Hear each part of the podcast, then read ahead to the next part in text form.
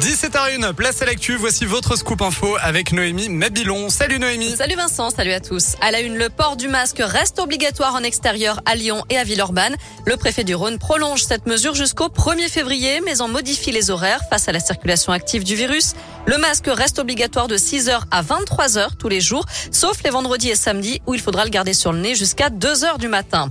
Et puis ça y est, la haute autorité de santé a donné son feu vert à l'utilisation du médicament antiviral Paxlovid, un traitement curatif contre le Covid qui s'adressera aux malades adultes ne nécessitant pas d'oxygénothérapie et à risque élevé de développer une forme grave de la maladie. Première livraison attendue en France dans les tout prochains jours.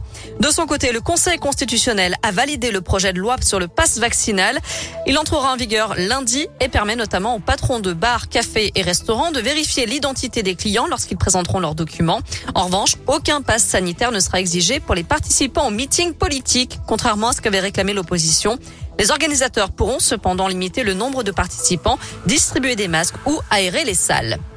L'église catholique lyonnaise éclaboussée par un nouveau scandale de pédophilie. Le père Georges Babola, ancien directeur des Chartreux, a fait l'objet d'une enquête préliminaire pour attouchement sexuel.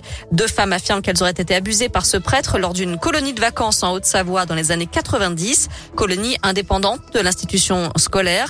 La mère d'une des victimes aurait averti le cardinal Barbarin en 2016 qui aurait répondu en demandant pardon au nom de toute l'église et en promettant une enquête interne. Sans nouvelle, elle a donc saisi le procureur trois ans plus tard. Une enquête qui a été ouverte mais classée sans suite en 2020 par manque d'éléments et parce que le prêtre est décédé en 2006. Des nouvelles rassurantes de la tortue, du lapin, des geckos et des gerbilles qui avaient été retrouvés fin décembre vivant dans des conditions insalubres dans un appartement de Vaux-en-Velin. La SPA de Lyon annonce aujourd'hui qu'ils ont presque tous été adoptés.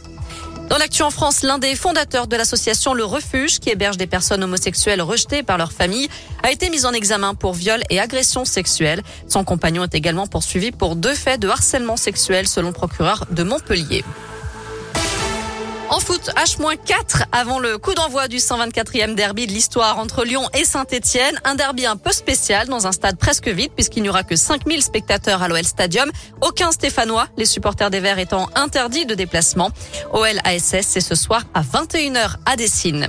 On termine avec une pluie de millionnaires dans toute l'Europe. En plus du tirage habituel, Euromillion va offrir 1 million d'euros ce soir à 100 joueurs. Pour tenter sa chance, il suffit d'acheter une grille.